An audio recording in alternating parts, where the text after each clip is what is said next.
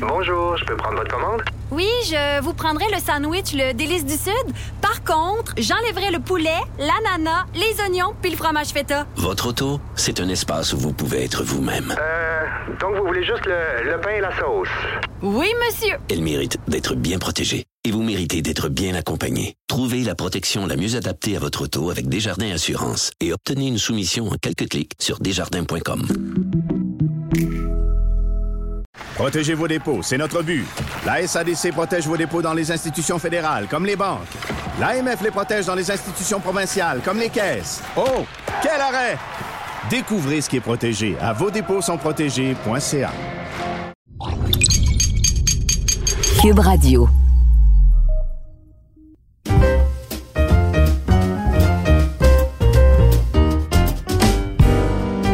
Bienvenue au dernier et huitième épisode du balado du Code Québec. Eh oui, c'est la fin du règne des baby boomers. Les milléniaux prennent le pouvoir parce qu'ils sont plus nombreux, plus éduqués, plus riches, plus technologiques.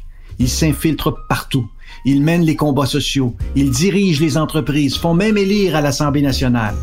Et si les milléniaux ont bouleversé votre vie, attention, les aides arrivent. Comprendre les jeunes, c'est comprendre l'avenir. Le huitième balado porte sur les milléniaux. Bon balado.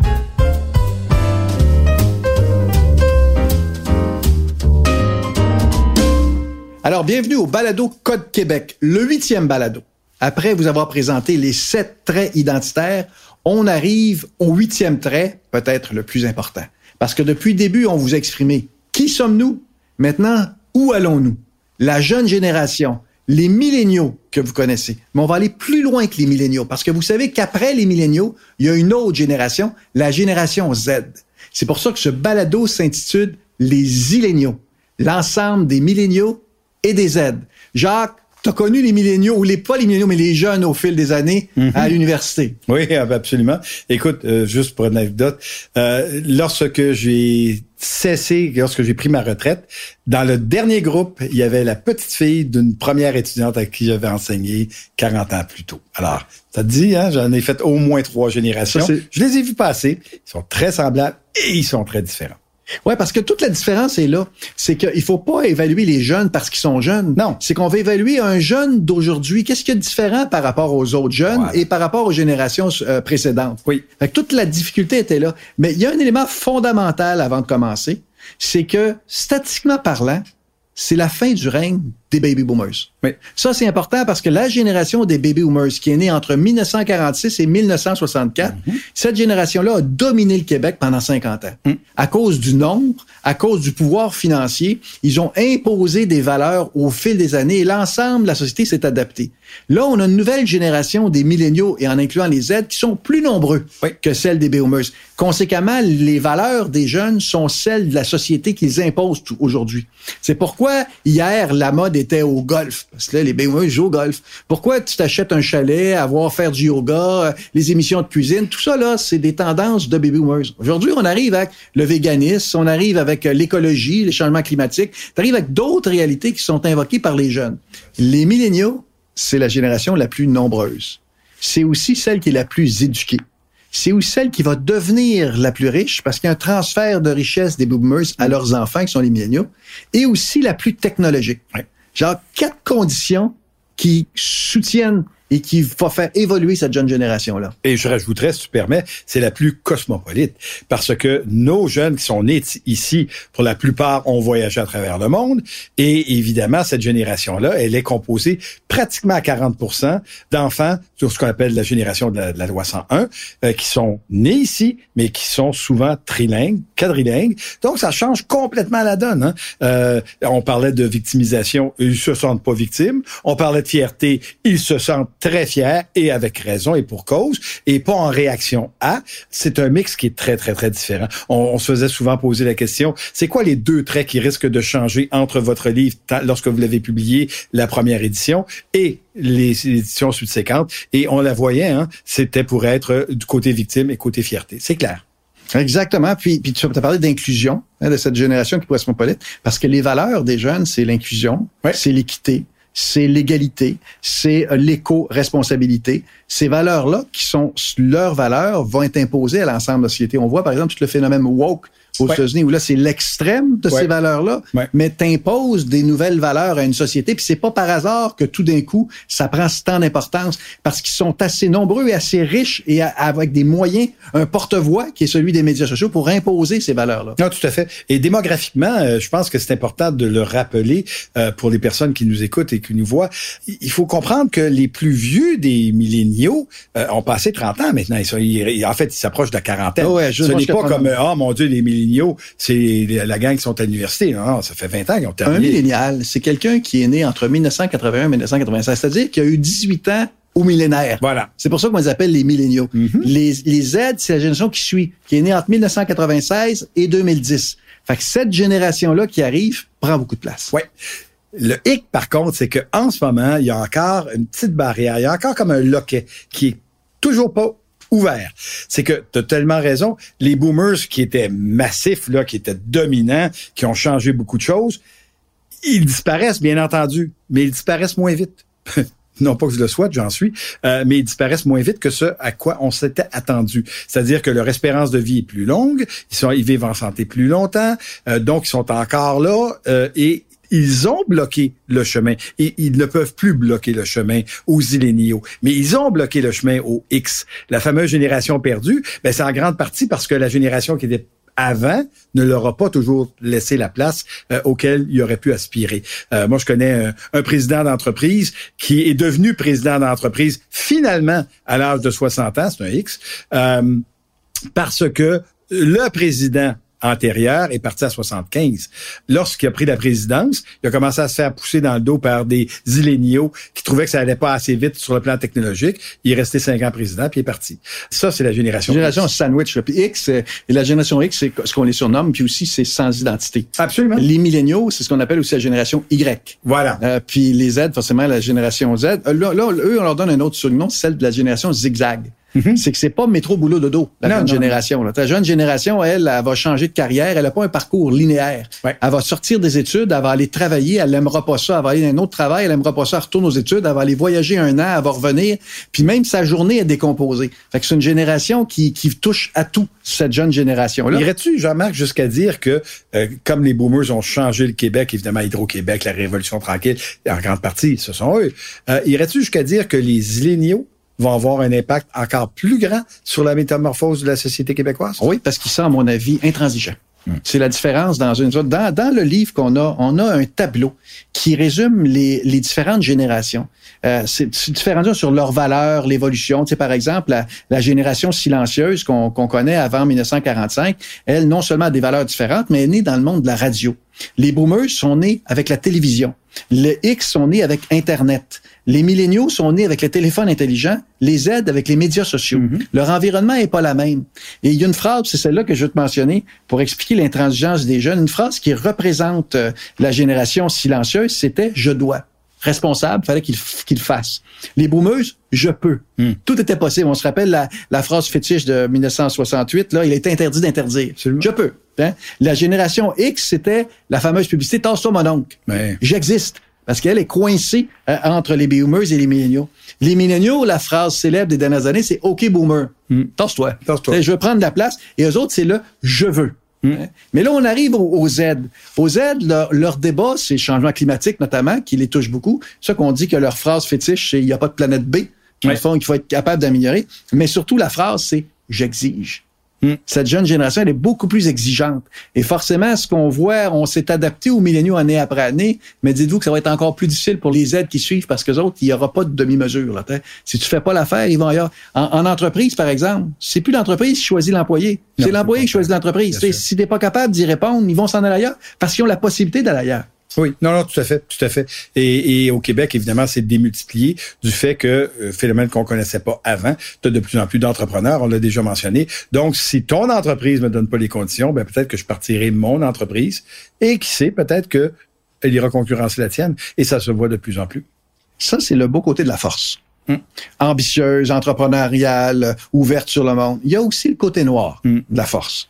Cette jeune génération-là, ce qu'on a découvert dans les sondages, c'est qu'elle est hyper angoissée, hyper stressée. Ouais. Il y a 26% des jeunes, Jacques, qui ont connu une dépression dans leur vie. Un millénial, qui a 25 ans, qui a déjà connu une dépression, un quart d'entre eux. Durant la pandémie, le niveau de santé mentale, il y a 33% des gens qui nous disaient que leur santé était mauvaise durant la pandémie. C'est le pire.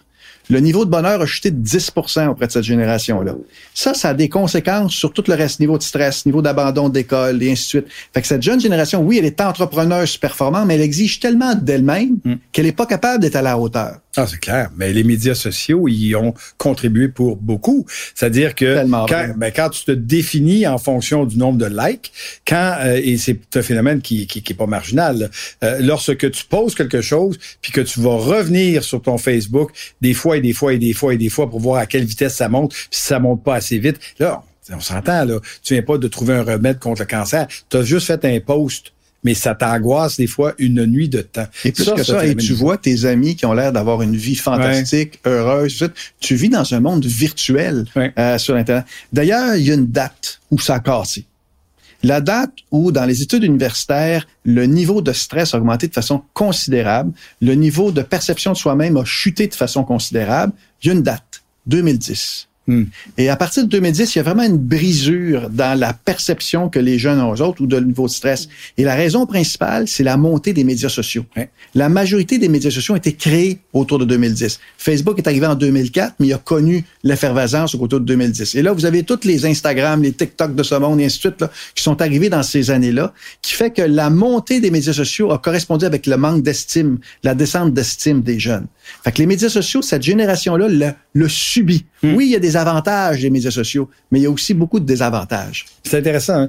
Euh, moi, il y a une des statistiques que je suis depuis longtemps euh, qui, qui est publiée justement à propos des, des médias sociaux, tous médias confondus. Euh, le temps que l'on passe à poster des choses versus le temps que l'on passe à lire des choses. et année après année, là, le temps que l'on passe à poster et à écrire des choses est plus élevé que le temps que l'on passe à lire et à comprendre des choses. Euh, ça, c'est assez intéressant parce que dans le fond, c'est quelque chose comme au secours, j'existe. Ouais. Mais si tout le monde dit au secours, j'existe et que personne ne capte le signal, effectivement, ça peut être passablement déprimant.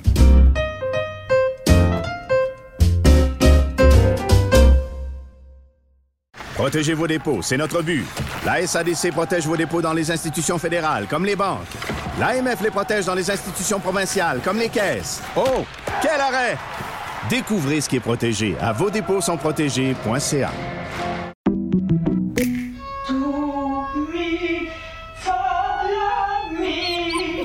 Votre maison, c'est un espace où vous pouvez être vous-même.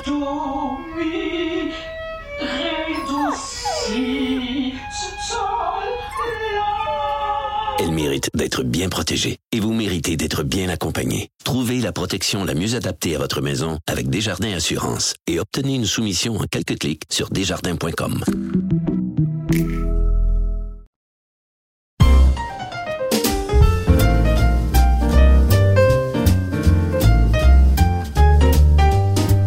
L'autre facteur, c'est que ce phénomène-là qu'on vit au Québec se mondialise. Ouais. On a parlé beaucoup de la culture québécoise, mais elle s'effrite comme les cultures nationales partout dans le monde. Ouais. Un jeune aujourd'hui écoute la même musique, écoute les mêmes émissions sur Netflix, achète les mêmes produits à travers le monde, Et- que tu sois montréalais, new-yorkais, euh, parisien ou, ou japonais. Fait que les valeurs se mondialisent, fait que tu as aussi un, t'as aussi un repère d'identité Ah, aussi euh, qui, est, qui est là. Fait qu'il y a un bon côté de cette jeune génération-là qui arrive avec euh, plein d'attributs, mais qui arrive avec l'envers de ça et que- qu'elles doivent composer euh, avec ça. Hmm. Euh, J'ai euh, trois facteurs. euh, ceux qui nous écoutent, vous avez des enfants qui sont jeunes, vous avez des employés qui sont jeunes, vous avez des clients qui sont jeunes. Il y a une clé qu'on a découvert, ce qu'on appelle le code source. Là. Il y a une clé qu'on a découvert pour euh, pour faire affaire avec les jeunes. Il y a trois attributs importants. D'abord, le plaisir. Ces jeunes sont à la recherche d'expérience. Si vous n'êtes pas euh, dans la partie fun de leurs expériences, ils vont vous oublier. La partie ludique. Ludique, le plaisir, dans Ouais. tout ce qu'ils font, dans tout ce qu'ils achètent. Au travail, s'ils n'ont pas de plaisir, ils vont s'en aller. Hein. Mm. Si votre produit leur procure pas un bien-être, ils vont s'en aller. Tu me donnais l'exemple, Jacques, euh, des, euh, du food court, Ouais. Tu sais, des, des, des restaurants qui sont dans les euh, dans les mailles, là, comment comment que ça allait mal, mais Ben, qu'il y avait des conséquences. Avant la pandémie, déjà, ça allait mal. Les, les fameux food courts, là, vous savez, vous allez dans un centre commercial ou vous allez euh, l'édifice qui abrite votre bureau, vous descendez en bas, puis le lundi, ben on a le choix. On prend, je sais pas, une pointe de pizza. Le mardi, on prend une brochette et ainsi de suite. Un, un bol euh, de soupe taille le mercredi. Euh, ça, c'est vrai pour ma génération. Hein. C'est vrai peut-être pour les X, c'est plus vrai pour les jeunes. Euh, les jeunes ne font plus ça tellement que les food courts sont en train d'être redessinés complètement. Il y a des empires complets dans l'alimentation qui sont en train de s'effondrer, simplement parce que les jeunes fonctionnent pas de même. Eux autres, ça va être le même budget. Par exemple, si moi, je mettais 10 dollars, 10 dollars, 10 dollars, 10 dollars, 5 fois 10 dollars, 50 dollars sur les petits kiosques en alimentation, pas les jeunes. Les jeunes vont apporter leur lunch le lundi, ils vont continuer à travailler le mardi, ils vont faire du step ou ils vont faire de l'exercice le mercredi. Bref, ils vont rester à leur bureau lundi, mardi, mercredi, jeudi. Et vendredi, là, on sort en gang, puis on va se payer le gros dîner à 50 dollars ils vont dépasser la même chose. Et on va prendre une belle photo pour montrer sur Instagram comme quoi j'ai une vie extraordinaire. Oui. Hein? Mais, mais le bonheur procuré par le repas est, important, alors ben, que le repas quotidien ne l'est pas. Je mettrai pas une scène sur quelque chose qui me procure pas du plaisir. Et ça, c'est intéressant parce que on rentre dans la notion de ludification de plein de choses. Ça a certains dangers. Euh, si vous regardez, entre autres, euh, Game Shop, là, le, titre qui a monté, Robin Hood qui est derrière, Rabbit, en fait, toute la, la reprise en possession de ce qu'on appelle euh, le retail banking ou investment euh, fait en sorte que vous avez beaucoup de jeunes qui trade eux-mêmes maintenant. Ils tradent eux-mêmes parce que il y a toute une ludification de la chose. Ça devient un jeu. Il y a des logiciels où tu joues là, puis tu vois là les flèches monter, les petites ballons sortir, puis là c'est le fun, puis à un moment donné ça tombe, puis là t'as as, l'impression que tu es en train de jouer un jeu vidéo. Tu sais quoi? T'es en train de jouer un jeu vidéo. Ce que tu vois pas, c'est que t'as peut-être monté une ardoise de 100 000, 200 000 en arrière là, parce que t'es short. C'est un effet de groupe, c'est un effet de tribu les ben jeunes. bien sûr. Fait que le fun est le premier. Le deuxième, c'est la les jeunes ont besoin de croire. Hein, elle n'est pas catholique ou religieuse, la foi, c'est plus qu'est-ce que cette, cette entreprise-là me respecte. Est-ce que le produit que j'achète ou la marque que je porte sur moi, est-ce que c'est une marque que je respecte ou qui me respecte aussi? Oui. Qu'elle soit écologique, éco-responsable, euh, bonne gouvernance, et tout ça, ça fait toutes sortes de critères. Fait que oui, le fun, mais d'un autre côté, il faut pas oublier le deuxième, la foi. Vous n'avez pas le droit à l'erreur auprès de cette, cette jeune clientèle-là, sinon elle, va, elle clique, et s'en va ailleurs. Et le troisième, c'est le fric. Oui. Le fric, on a parlé dans le balado sur l'entrepreneuriat, sur la, fierté, euh, l'importance de l'argent pour la, jeune génération. dire vous avez vraiment là les trois clés. Fun, foi, fric. Les trois clés pour décortiquer puis comprendre cette jeune génération-là qui est à bien des égards très différent des générations précédentes. Je voudrais revenir très rapidement sur la foi. Quand tu dis la notion de respect, euh, je travaille de, très près avec une jeune entreprise qui fonctionne plutôt bien. Ils sont rendus, ils sont dans le domaine du vêtement, ils vendent partout à travers le monde, ils sont rendus à 11 millions de chiffres d'affaires par année. C'est une entreprise qui n'existait pas il y a quatre ans, qui est ici à Montréal. Ben, lorsqu'ils parlent à un de leurs clients, le mot clé qu'ils utilisent toujours, c'est respect. Hmm, I respect you. C'est respect. C'est, c'est fou. C'est, c'est, ben, pas fou. Ça, ça se comprend. Mais c'est tellement au cœur, justement, de, de ce qui est une évidence pour cette génération-là. Et je rajouterais le mot reconnaissance. Ouais, bien reconnaissance et respect si je fais affaire avec les jeunes. Puis d'ailleurs, en marketing, ce qu'on remarque, c'est que c'est de moins en moins l'âge, la région, le sexe qui est important dans la variable, dans, la, dans le comportement, d'attitude et comportement des gens, c'est l'âge. Oui. Je te dirais, dans dis-moi quel âge que tu as, je te dirai ce que tu vas acheter. Absolument. Ben, c'est l'âge devient le facteur clé. Parce qu'avant, une génération durait 20 ans. Tu avais 20 ans, puis tu avais le même comportement que tu un adulte de 38 ans. les générations étaient longues. Maintenant, les générations sont de plus en plus courtes. Quelqu'un de 20 ans n'a pas du tout le même comportement que 25 ans. Quand je dis ça aux jeunes, je trouve ça normal. Dans mon temps, c'était pas ça t'achetais l'automobile Oldsmobile, puis pendant les cinq prochaines euh, achats d'auto, t'achetais une Oldsmobile. Les gens ne savaient même pas ce que c'est qu'une Oldsmobile. Mais ça, c'est une autre question. Mais aujourd'hui, c'est que les générations sont de plus en plus courtes. Puis l'âge et devient le, facteur clé. Fait que oui, le Code Québec, les sept traits identitaires existent, mais si vous voulez savoir vers quoi on s'en va, regardez les jeunes. Parce que comprendre les jeunes, c'est comprendre l'avenir. Oui. Avec, je te dirais, et là, on rentre vraiment dans la spéculation. C'est une des conséquences euh, des trois des trois critères que tu as mentionnés qui sont effectivement universels pour cette génération-là. Une des conséquences, c'est qu'on doit s'attendre, et on le voit maintenant, à une concentration de plus en plus importante chez de moins en moins d'entreprises. Autrement dit, pourquoi est-ce que moi, consommateur, je me satisferais euh, de faire affaire avec la firme qui est la numéro 4? Si je peux avoir directement la firme numéro un. Pourquoi est-ce que j'ai pas le droit à un Apple dernière dernière génération? Pourquoi est-ce que je, prendrais le téléphone de Plouk qui est en bas de la liste parce que j'ai droit et je veux avoir accès à la meilleure des entreprises?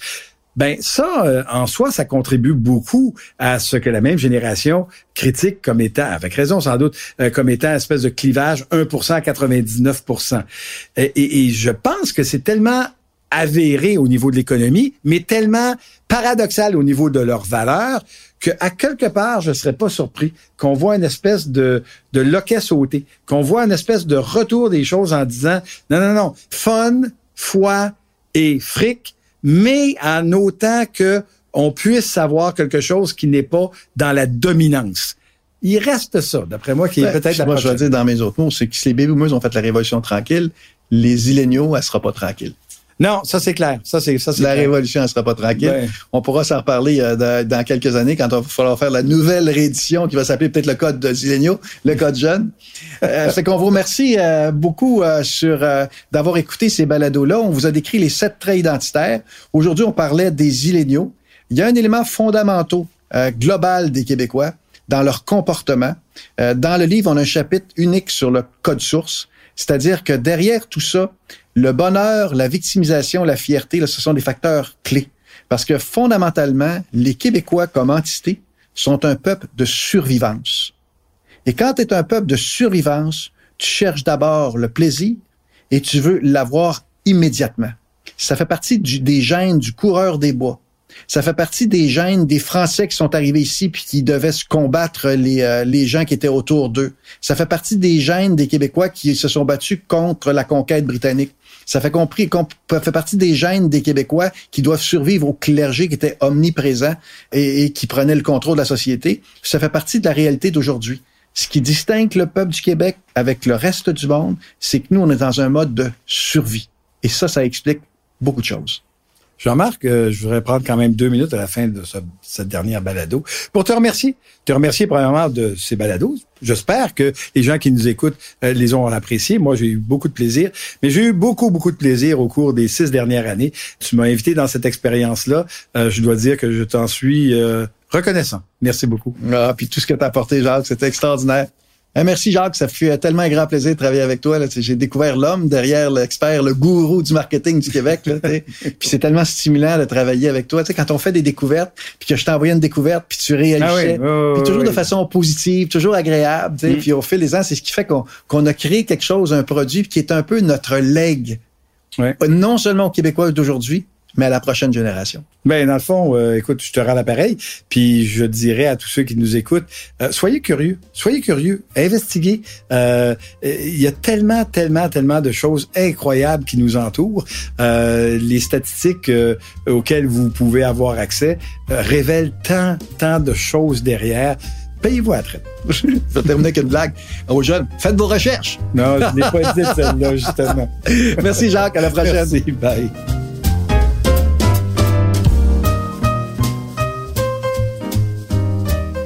Le balado du Code Québec est une production de Léger en collaboration avec Cube Radio.